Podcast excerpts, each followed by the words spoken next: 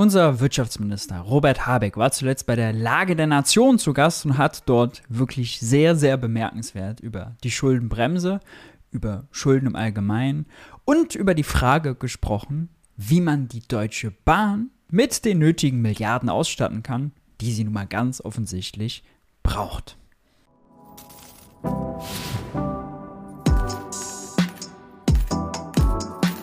Hi und herzlich willkommen bei Geld für die Welt. Ich bin Maurice und in diesem Video schauen wir auf ein Interview von Robert Habeck. Der Wirtschaftsminister war bei der Lage der Nation zu Gast.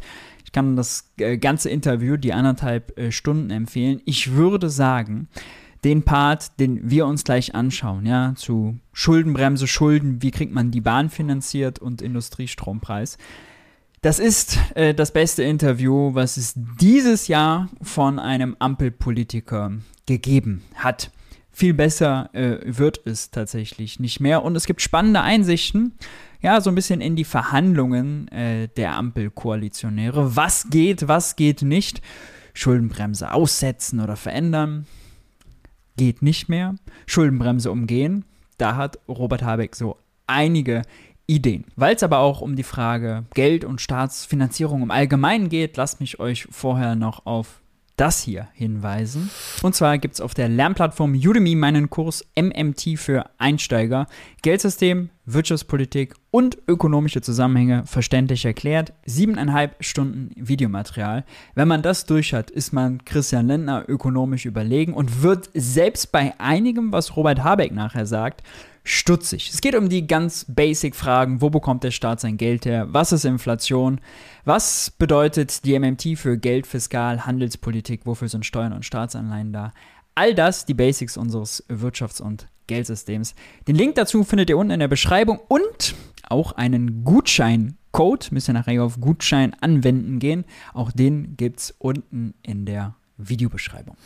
Nun aber rein ins Interview mit Robert Habeck. Wie soll denn jetzt Deutschland wieder nach vorne kommen? Beispiel marode Infrastruktur, die nervt ja nicht nur die Menschen, die irgendwo im Stau stehen oder deren Züge Verspätung haben. Sie bremst vor allem auch die Wirtschaft aus. Ne? Brücken, Bahn, Digitalisierung, Schulen, Fachkräfte, die Stichworte sind allgemein bekannt. Der Rückstand bei den Investitionen beläuft sich auf mehrere hundert Milliarden Euro. Allein bei der Bahn sollen es 90 Milliarden Euro sein, eine unfassbare Summe, fast so viel wie das sogenannte Sondervermögen für die Bundeswehr. Der Deutsche Städte und Gemeindebund beziffert den Sanierungsstau allein an den Schulen, die ja eben typischerweise in kommunaler Trägerschaft sind, auf 47,4 Milliarden Euro. Unglaubliche Summen. Dass also ganz viel Geld investiert werden müsste, ist nicht ernsthaft umstritten. Aber, Herr Habeck, wo soll das Geld denn herkommen? In Teilen investieren wir durch Kreditaufnahmen. Das betrifft die Bundeswehr, sind ja erstmal Schulden, die gemacht wurden und die dann ausgegeben werden. Und in anderen Teilen investieren wir durch die Einnahmen, die wir aus Klimaschutzgesetzen erzielen, also der Klima- und Transformationsfonds, der in meiner Verwaltung ganz wesentlich steht, speist sich immer aus den CO2-Einnahmen und den Einnahmen aus dem europäischen Zertifikatehandel und dann wird das Geld wieder ausgegeben für Dekarbonisierungsmaßnahmen, also Wasserstofferzeugung, Energieeffizienzmaßnahmen. Dann gibt es natürlich noch die allgemeinen staatlichen Investitionen, aber Sie haben natürlich recht. Wir sind unter dem Bedarf. Das, was eigentlich notwendig ist, erreichen wir nicht. Dafür gibt es eine Begrenzung, das ist die Schuldenbremse. Die wurde eingeführt vor, ja genau, vor zehn Jahren und die Diskussion begann vor anderthalb Dekaden ungefähr. Ich würde für mich sagen, die hat einen guten Grund. Wir sehen das bei anderen Ländern, wenn das Geld mit vollen Händen ausgegriffen wird, dann werden die irgendwann auch downgerated. Also, um hier mal zu stoppen, da waren jetzt schon einige Punkte dabei. Ja, die Schuldenbremse begrenzt, Captain Obvious Take, alles gut.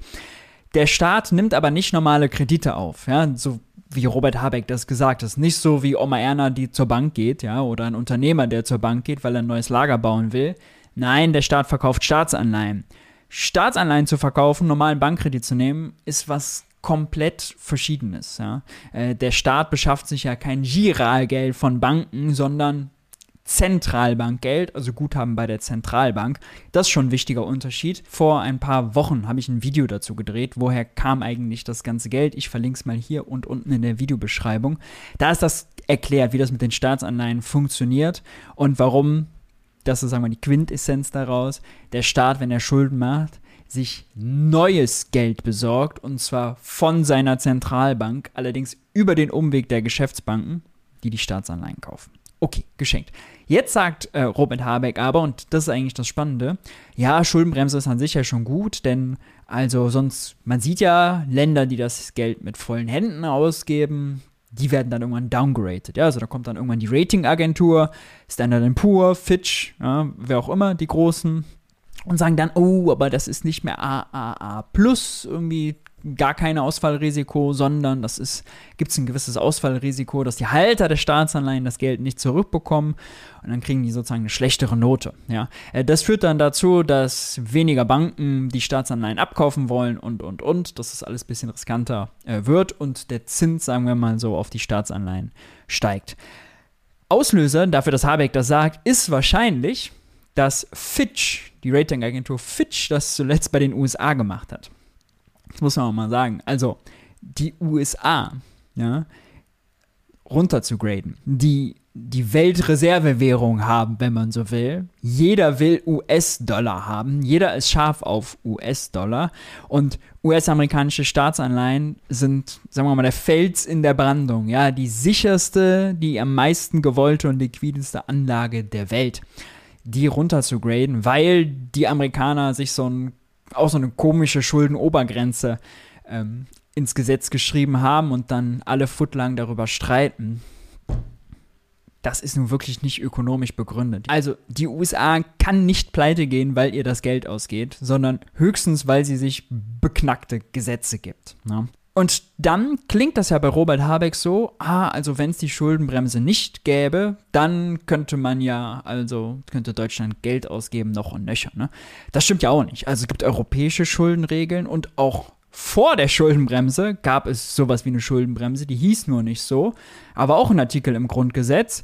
Und der besagt halt auch, also im Grundsatz gilt, der Staat soll keine Schulden machen, ja, die Ausgaben und die Einnahmen sollen sich die, die Waage halten. Ausgenommen sind nur Investitionen.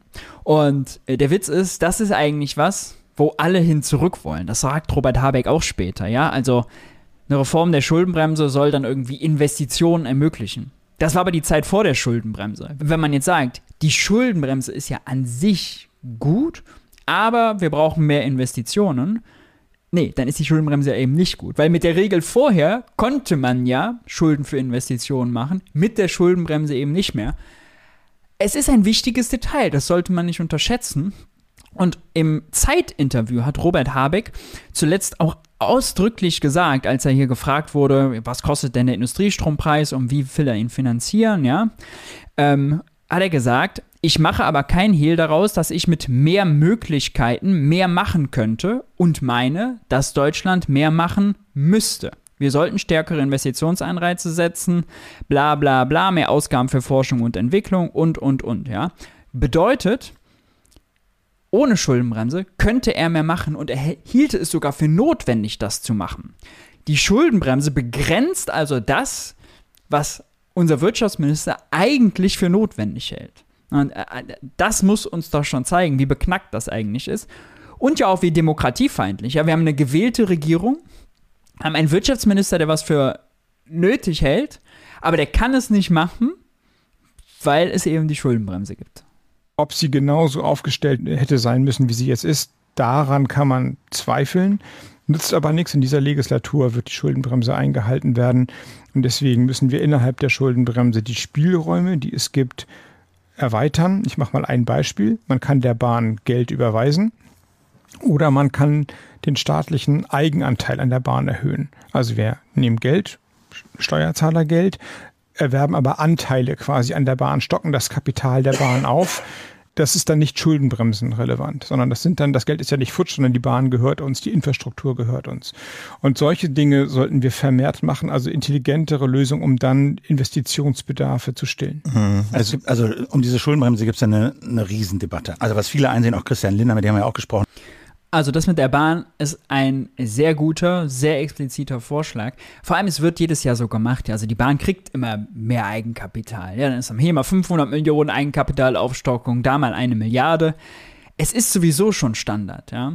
Und statt jetzt zum Beispiel 12,5 Milliarden aus dem Klima- und Transformationsfonds zu nehmen und den in die Bahn zu stecken, hätte man auch einfach die 12,5 Milliarden im Klima- und Transformationsfonds für anderes lassen können, ob für Klimageld, für äh, Industriestrompreis, für was auch immer, und stattdessen die 12,5 Milliarden einfach als Eigenkapitalerhöhung zuschießen. Robert Habeck sagt jetzt, das wäre dann Steuerzahlergeld gewesen. Von dem Begriff halte ich nicht viel. Es wäre staatliches Geld, es ist einfach ganz normales Geld aus dem Haushalt. Ja. Äh, es ist nicht von den Steuerzahlern vorher erwirtschaftet. Wer, ich habe meinen Udemy-Kurs äh, eben erwähnt, ja, äh, wer sich damit beschäftigt, wird schnell verstehen, worum es geht. In jeder Debatte, das ist ja das Schräge, mit Journalisten, Politikern, Ökonomen in Deutschland wird immer so getan, wenn über Haushalt oder Finanzen gesprochen wird, als wäre der Staat keine eigene Institution mit eigenem Geld. Ne? Als gäbe es keine Zentralbank, die das Geld erzeugt, was der Staat dann nachher ausgibt. Nee. Wird immer nur so getan, als wäre sozusagen der Staat was, was auf Geld von außen, von seinen Steuerzahlern angewiesen ist. Ja, ein bisschen schräg. Und noch schräger wird es eigentlich, wenn man das weiterdenkt, weil es wird ja so getan, als wenn alle Staaten in der gleichen Position sind, ja, nicht eine eigene Institution mit eigenem Geld zu sein, sondern auf Fremde, auf andere, auf Geld von außen angewiesen zu sein. Wir haben also eine Welt mit staatlichen Währungen, bei der jeder Staat darauf angewiesen ist, dass die Steuerzahler das erst erwirtschaften. Also kann nicht ganz logisch sein, ja. Ähm, dann gibt es keinen Anfang, wenn man äh, in der Logik äh, anfängt zu denken. Ja, weil woher hat der Steuerzahler das Geld? Ah, okay, vielleicht von seinem Arbeitgeber. Und woher der Arbeitgeber? Ja, von seinem Kunden. Okay, und woher hat der Kunde das Geld? Ah, von seinem Arbeitgeber. Und dann kommt man in einen, ja, einen Zirkelschluss, Infinite Regress Argument. Da gibt's, das ist nicht gültig, ja, weil es gibt keinen Anfang. Bisschen Henne-Ei-Problem. Ähm, er konkretisiert das jetzt gleich aber nochmal mit der Bahn wir müssen wahrscheinlich investieren, auch in Zukunft, Klimatransformation etc. Aber wenn wir die Schuldenbremse lösen, dann wird dieses Geld nicht zielgerichtet ausgegeben. Dann wird es irgendwie wahrscheinlich für Konsumausgaben ausgegeben, sondern wir wollen, dass die in Investitionen fließen. Und dann gibt es diese Riesendebatte darüber, diese Unterscheidung, ne, die höre ich ja auch immer wieder. Oh Gott, also Geld ausgeben für Investitionen, das ist ganz toll. Geld ausgeben für Konsum, oh, ist ja ganz schrecklich, ja. Haushalterisch ist aber zum Beispiel einen Beamten einzustellen, der zum Beispiel also äh, die Wind, den Bau von Solar- und Windkraft genehmigt, ja ist eine Konsumausgabe, ist eine Personalausgabe. Lehrer anzustellen ist eine Konsumausgabe, ja. Haushalterisch gesehen. Bei beiden würde man sagen, natürlich ist das sinnvoll, weil das ist äh, wichtig, um auch zu investieren und im eigentlichen Sinne ist natürlich auch Lehrer anzustellen eine Investition in die Kinder, in die Zukunft, ja. Da gäbe es ja gar keine große Debatte. Und diese Unterscheidung immer so aufzumachen, ah, Investitionen gut, Konsumausgaben gleich schlecht, verstehe ich nicht. Und mein extrem Gegenbeispiel ist immer, stellt euch vor, wir würden das Bürgergeld verdoppeln, auch Konsumausgabe, Sozialleistungen hoch. Was würde passieren? Das Geld würde sofort wieder in den Geschäften landen, es würde ausgegeben, die Geschäfte wären höher ausgelastet, die Firmen, und würden natürlich auch da dann private Investitionen auslösen. Investitionen in Maschinen, in Lager. Es würden mehr Jobs geschaffen, weil der Friseur, wenn er dann mehr Kundschaft hat, eben auch mehr Mitarbeiter braucht. Also uns einfach mehr Wohlstand ermöglichen, weil die Wirtschaftsleistung steigt, ja. Und immer wenn die Wirtschaftsleistung steigt und da Kapazitäten eng werden, dann zwingt das einem auch dazu, innovativ zu werden, ja. Also, dass dann Firmen anfangen, okay, wenn Mitarbeiter dann gerade knapp sind, was kann ich eigentlich irgendwie effizienter machen? Was kann ich eigentlich durch Maschinen ersetzen, ja. Man übt also Druck aus, um innovativer zu werden und das ist das, was wir brauchen. Es wird in der Debatte mal andersrum gesehen. Ja, oh Gott, es muss immer alles billig sein, damit irgendwer, mal, irgendwer Innovation von der Rampe schiebt.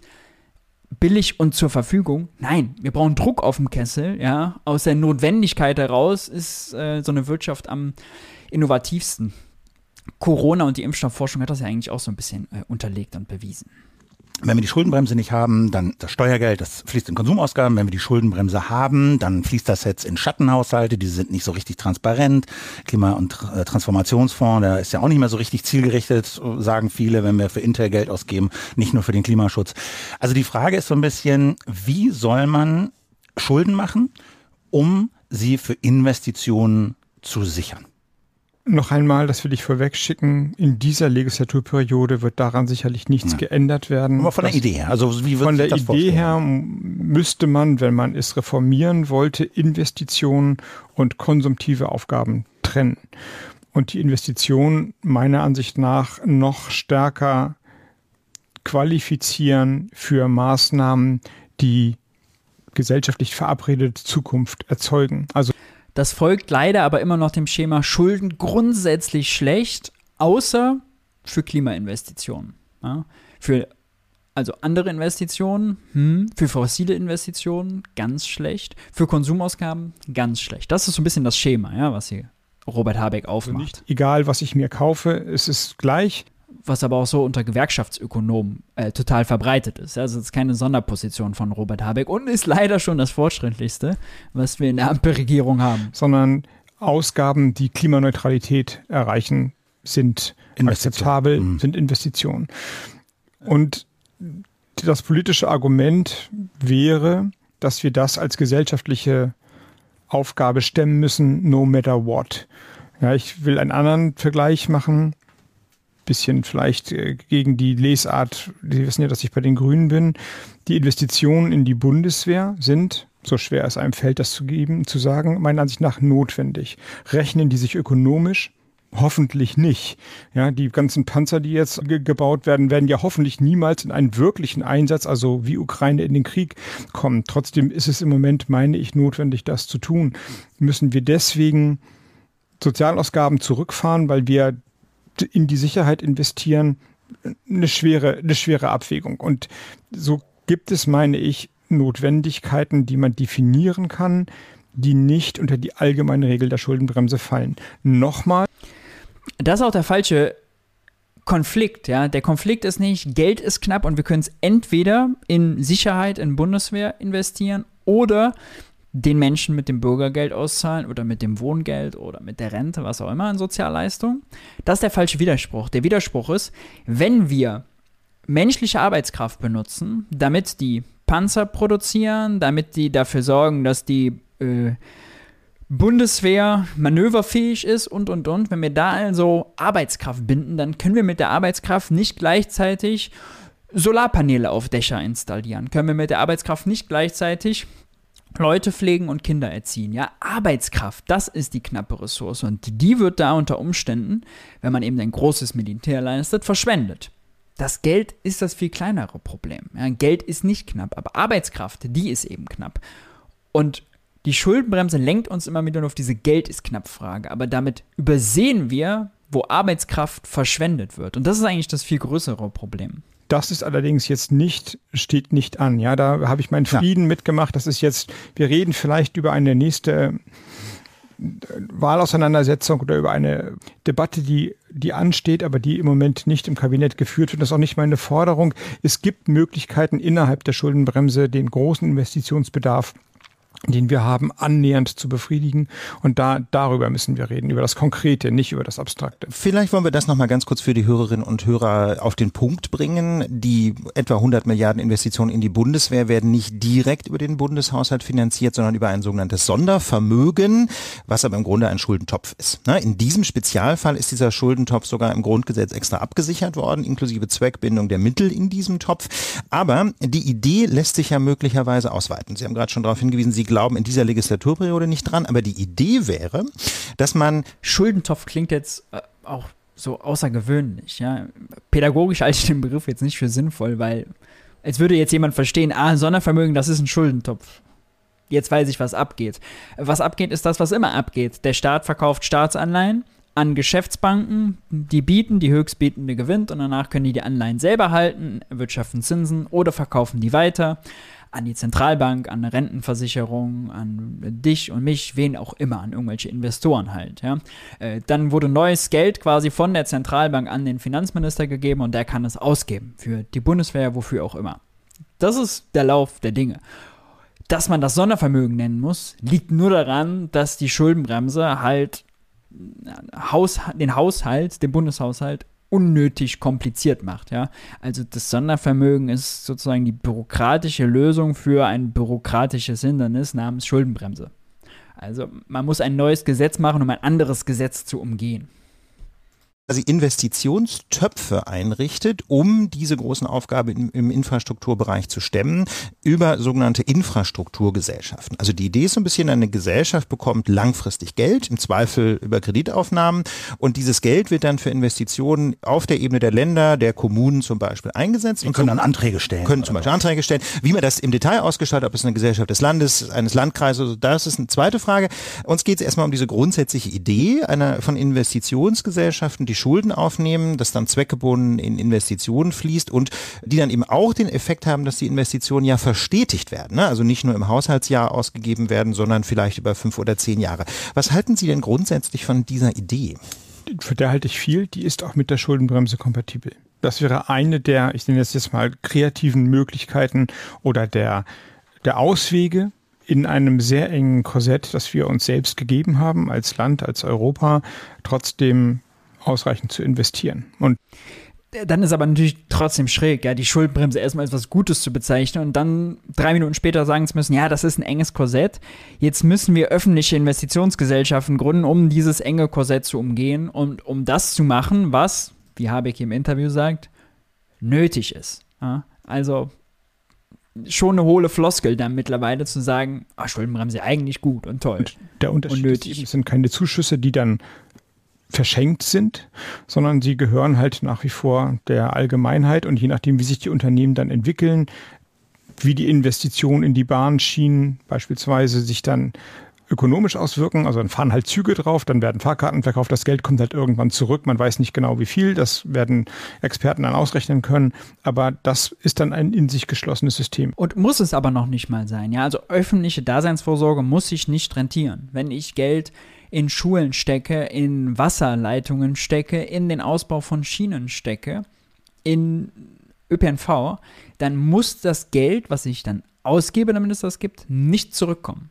Gerade deshalb macht es ja der Staat und nicht äh, ein Privatakteur in der Marktwirtschaft. Das ist ja der Vorteil. Also, das fände ich richtig und das sollten wir auch meiner Ansicht nach vermehrt machen. Das finde ich einen interessanten Punkt, dass Sie das so sagen, weil Sie ja ein paar Sätze vorher, wie soll ich sagen, Ihrer Skepsis Ausdruck gegeben haben, ob derlei in dieser Legislaturperiode möglich Nein, ist. Dererlei wäre möglich. Das setzt auch politischen Willen voraus und es das heißt ja im Klartext, dass der Staat investiert in bestimmte Bereiche also sich ökonomisch engagiert, wenn Sie so wollen. Es gäbe vielleicht einige Leute, zu denen ich eindeutig nicht gehöre, die sagen, das ist nicht seine Aufgabe. Er soll Gesetze schreiben, aber er ist nicht der bessere Unternehmer und auch nicht der bessere Geldgeber. Das halte ich weder praktisch für angemessen, wenn wir sehen, welche Notwendigkeiten wir halten, noch theoretisch für richtig. Das ist eine zu schwache Rolle für den Staat. Aber nochmal, das ist innerhalb der Schuldenbremsenlogik möglich. Meine Skepsis war, dass die Öffnung der Schuldenbremse für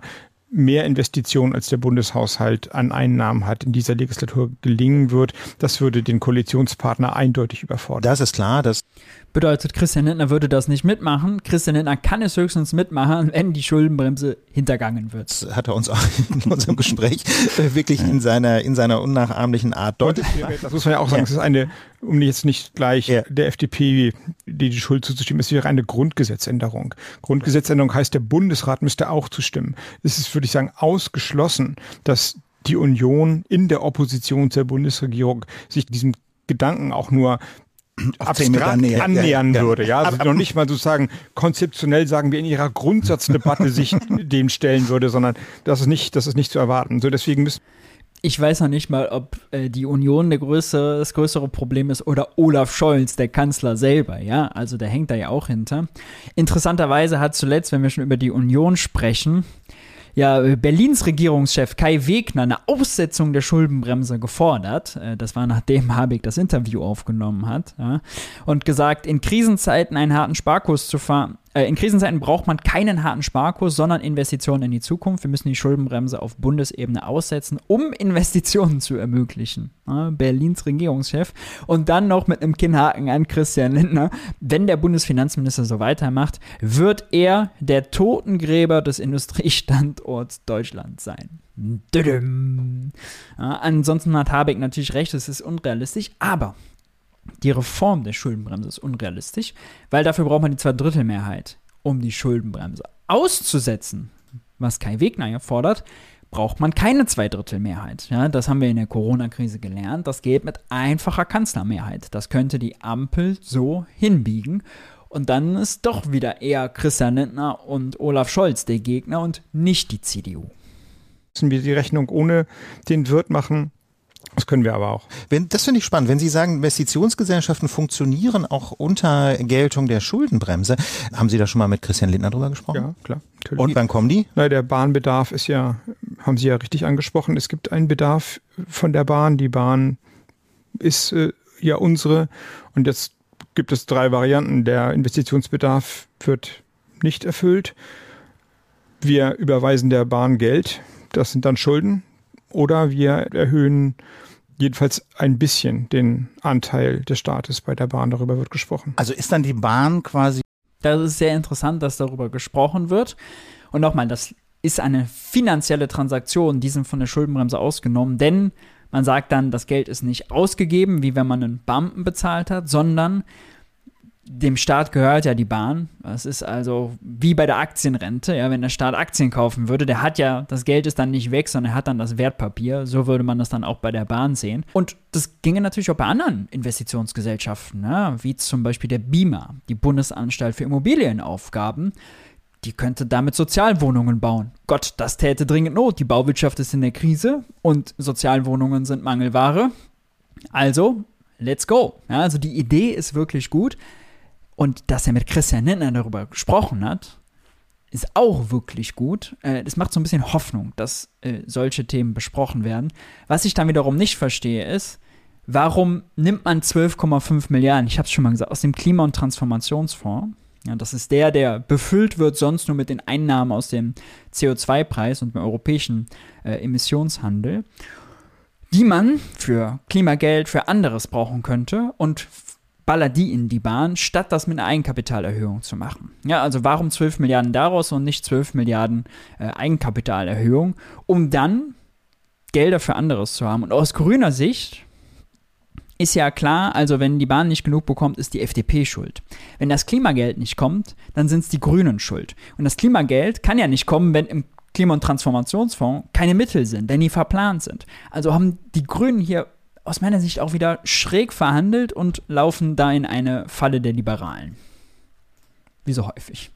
Sie eine Investitionsgesellschaft oder was ist da die Gesellschaft? Das wäre sozusagen der Logik nach entsprechend, ja. ja. Also wir reden von der Kapitalerhöhung. Also die Bahn gibt weitere Aktien aus. Kapitalerhöhung, genau. Ja, genau. Wobei die ja ohnehin momentan im Alleineigentum des Bundes steht. Genau. Ne? Das heißt also, dann noch ja. mehr Eigentümer, wenn okay. man das sagen okay, also an Eigentümer an noch mehr Aktien. Das finde ich total, also das, und das ist quasi, das ist ein Deal, ja, das läuft. Da ist Christian Lindner dabei. Nein, das ist noch kein Deal, aber es ist eine Möglichkeit, innerhalb der Schuldenbremse einen Teil der Investitionen zu stemmen. Es gibt ja einen anderen Teil, das ist vielleicht bekannt. Wir haben ja bei dem Koalitionsausschuss der diese sagenumwobenen 30 Stunden gedauert hat, auch eine weitere weitreichende Entscheidung getroffen, nämlich auf die Lkw-Maut eine CO2-Abgabe von 200 Euro pro Tonne CO2 zu erhöhen. Und dieses Geld soll ganz überwiegend, so glaube ich, ist die Formulierung, weil da wahrscheinlich noch irgendwelche Verwaltungskosten anfallen, in, die, in den Schienenausbau, in die Bundesbahn fließen.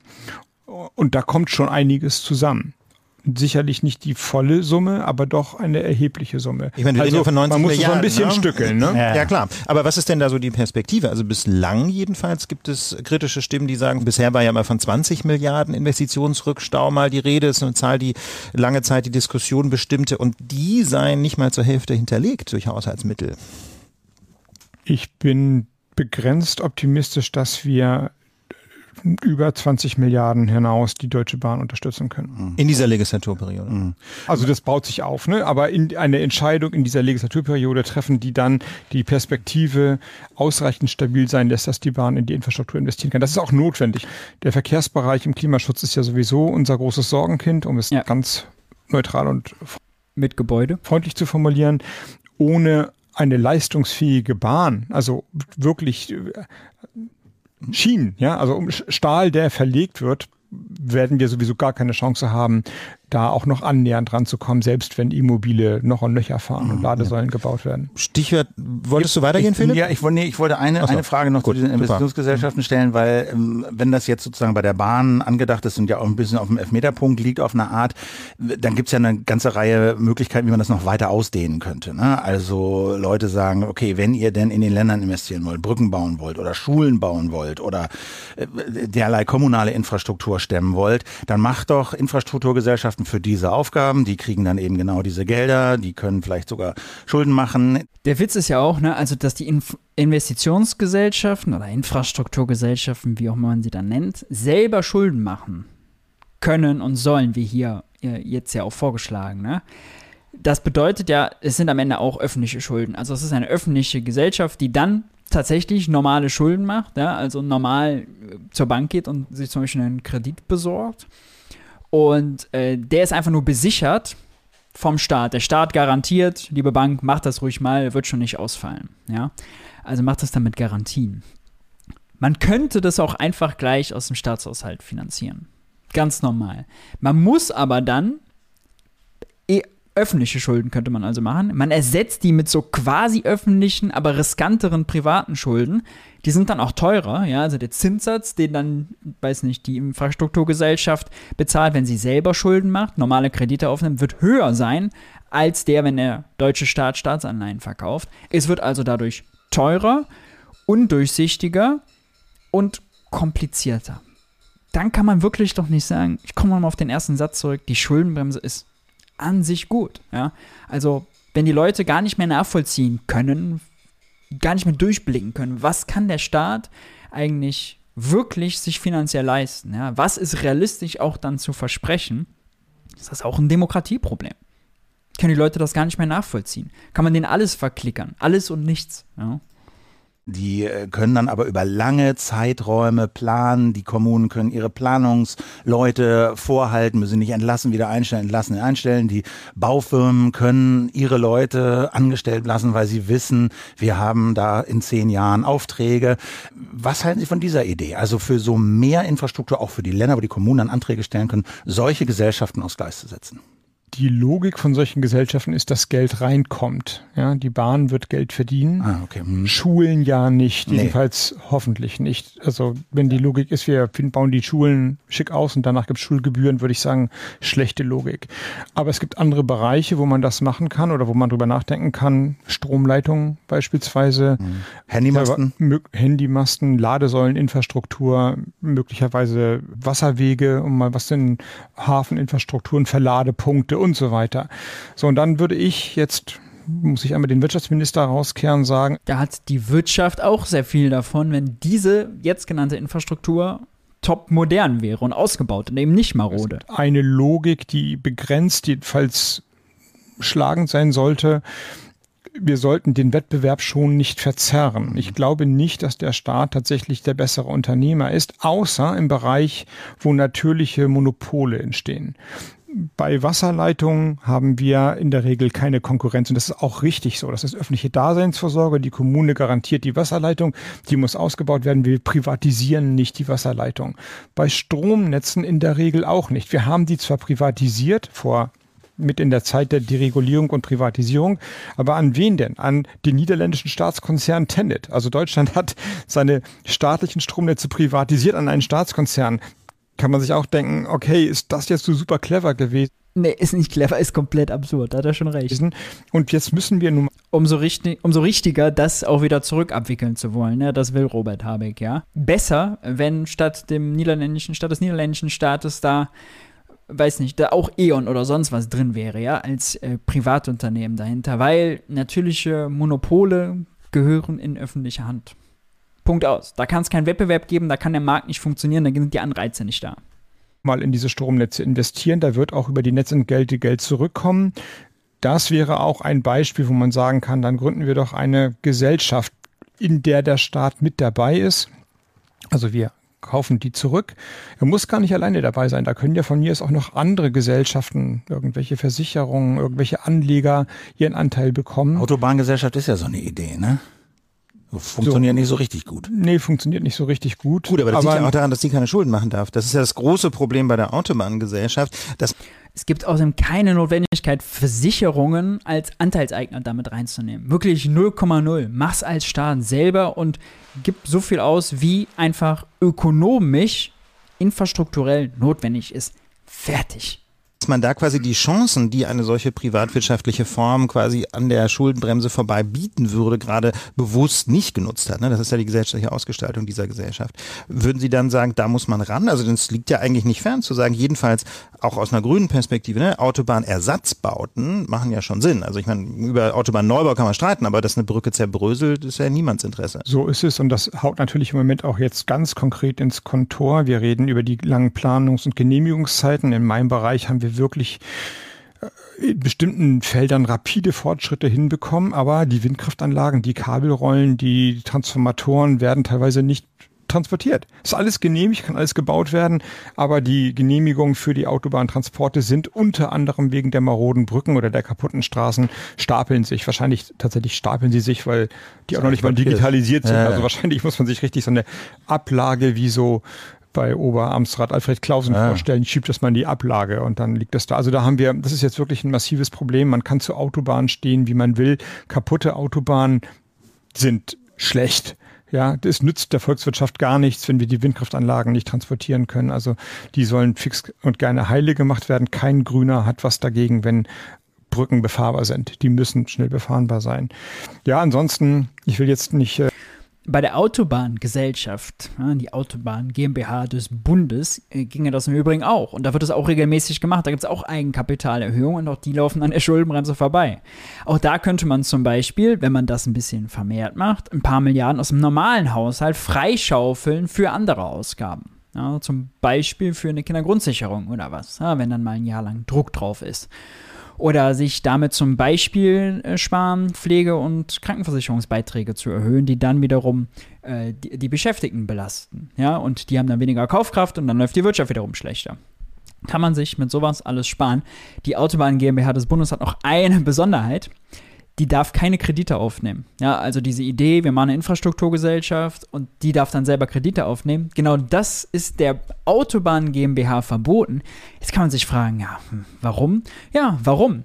Na, weil äh, die Autobahn GmbH doch viel lieber ÖPP-Projekte machen soll. Also das private Geld mit reinbringen, ja, und dann in Autobahnausbau und so weiter mit reinstecken und damit dran verdienen. Also zur Bank gehen darf die Autobahn GmbH nicht, aber zu anderen Investoren, die in Autobahnen investieren wollen, ja, sich beteiligen wollen, das geht. Also ÖPP ja, Kreditaufnahme, oh Gott, ganz schlimm, ja. Ähm, völlig falsch aufgesetzt. Ähm, Skandal. Vielen Dank äh, an die tollen CDU und CSU Verkehrsminister nochmal. Chapeau, habt ihr gut gemacht. Äh, zu allgemein reden, aber die Bundeskanzlerin hat mal gesagt, die schwäbische Hausfrau weiß, sie kann nur den Euro ausgeben, den sie hat. Und das ist leider. Jetzt wird's spannend. Nicht richtig gewesen. Ah, also jedenfalls für Staaten nicht, würden Sie sagen. und ich würde sagen, es stimmt noch nicht mal für schwäbische Hausfrauen. Mhm. Davon abgesehen, dass es vielleicht gar nicht mehr so viele Hausfrauen gibt, aber die schwäbischen Unternehmerinnen, die ich kenne, haben immer in ihr Unternehmen investiert, haben immer gesagt, ach, die nächste Phase von Unternehmen bedeutet, wir müssen digitalisieren. Die haben sich dann Computer gekauft oder das Unternehmen erweitert oder in ihre Mitarbeiter investiert oder in ihre Familien investiert und waren auch bereit, dafür Schulden aufzunehmen. Natürlich darf man jetzt noch nicht umgekehrt sagen, du kannst dich verschulden, wie du willst, das wird schon passen. Natürlich muss man immer sehr aufpassen. Und als Volkswirtschaft gilt das eben auch meiner Ansicht nach. Aber da haben wir uns ein anderes Korsett gebaut. Ich allerdings glaube, und das sieht man jetzt auch, äh, das ist jetzt knallharte Realität des Jahres 23. Die anderen Länder machen es nicht. Sie investieren massiv, sie subventionieren massiv die neue Wirtschaft, die neue Industrie. Und wenn wir in diesen Jahren jetzt nicht mithalten, dann werden wir den Wettbewerb um die zukünftige Wertschöpfung verlieren. Und dann dann nützt es auch nichts im Jahr 2035, dass wir im Jahr 23 nicht investiert haben. Dann haben wir keine leistungsfähige Wirtschaft mehr hier. Und das ist im Moment die Debatte, die hinter der Debatte steht. Ich glaube, er wollte sagen, dann nützt es nichts, dass wir die Schuldenbremse eingehalten haben. Ja, ist völlig richtig, ist eine pragmatische Antwort darauf, aber diese zwei Sätze davor, schwäbische Hausfrau ist falsch, sehr gut, ja, Applaus. Dann aber zu sagen, ah, auch Staaten müssen, meiner Ansicht nach, war dann das Argument, so Autoritätsargument, der Wirtschaftsminister sagt es, auch aufpassen mit den Schulden, ja, das ist so ein, so ein Allgemeinplatz, verstehe ich, warum man den quasi in der aktuellen Debatte sagt, weil das so Konsens ist, aber ist nicht länger drüber nachgedacht. Und ich wette, wenn man also 20 Minuten mit Robert Habeck drüber spricht, ja, dass ein Staat in eigener Währung nicht pleite gehen kann und warum, dann würde er das ziemlich schnell verstehen. Und dann würde er auch ziemlich schnell verstehen, dass das eben das Entscheidende ist. Wir kommen aufs Interview zurück, ja. Er sieht mehr Möglichkeiten, könnte mehr machen, wenn er mehr Geld hätte und meint, er müsste mehr machen, ja, dann mach doch auch mehr. Dann gib das Geld dafür aus. Dann ist es gut investiert. Ja. Oh, es ist äh, ermüdend, immer wieder äh, sich so rumzunehmen und wirklich die Debatte immer so zu haben, Staat hat kein eigenes Geld. Ja. Äh, und Staat, weiß nicht, verschuldet sich wie ein, wie ein Bäcker Lutze sich verschuldet. Ja, das ist alles nicht wahr. Und wenn das Progressivste, das wir haben, schon ist, Becker Lutz und die schwäbische Hausfrau sind unterschiedlich und Angela Merkel liegt auch da falsch. Ja Gott, also da, sollten wir eigentlich schon längst weit drüber hinaus sein. Trotzdem will ich sagen, dass er die Notwendigkeit erkennt, die Schuldenbremse zu umgehen, das mit Christian Lindner diskutiert und debattiert, mit auf dem Tisch liegt, auch wenn es sich bisher in den Verhandlungen, die es gibt, Stichwort Klima- und Transformationsfonds Bar, bisher noch nicht zeigt, ist ein sehr, sehr, sehr gutes Zeichen. Ist vielleicht einfach aus der Not heraus geboren, ja, weil er will was machen, ihm fehlen die Mittel und dann wird man kreativ. Da kommt man eben auf solche Ideen. Aber äh, ja, das ist auf jeden Fall der richtige Weg. Wie habt ihr das Interview empfunden? Es war trotzdem, ich habe es am Anfang gesagt, trotzdem das fortschrittlichste damit, was man so aus der Ampel tatsächlich äh, hören kann. Manchmal dann vielleicht schade, dass Robert Habeck auch kein Finanzminister geworden ist, ja, sondern dass man das Christian Lindner übergeben hat. Aber das ist jetzt vergossene Milch. Lasst mich euch nochmal hinweisen auf den MMT-Kurs für Einsteiger. Unten gibt es noch einen Gutscheincode. Wer verstehen will, warum ein Staat in eigene Währung nicht pleite gehen kann, warum Geld nicht knapp ist, Ressourcen, Arbeitskräfte aber schon und sowas wie eine Schuldenbremse ganz grundsätzlich eine ziemlich schlechte Idee ist. Ansonsten, wenn euch das Video gefallen hat, Ihr wisst Bescheid, lasst ein Like da, lasst ein Abo da, aktiviert die Glocke, um kein Video mehr zu verpassen. Ich bin raus. Ich hoffe, wir sehen uns beim nächsten Video. Macht's gut. Ciao, ciao.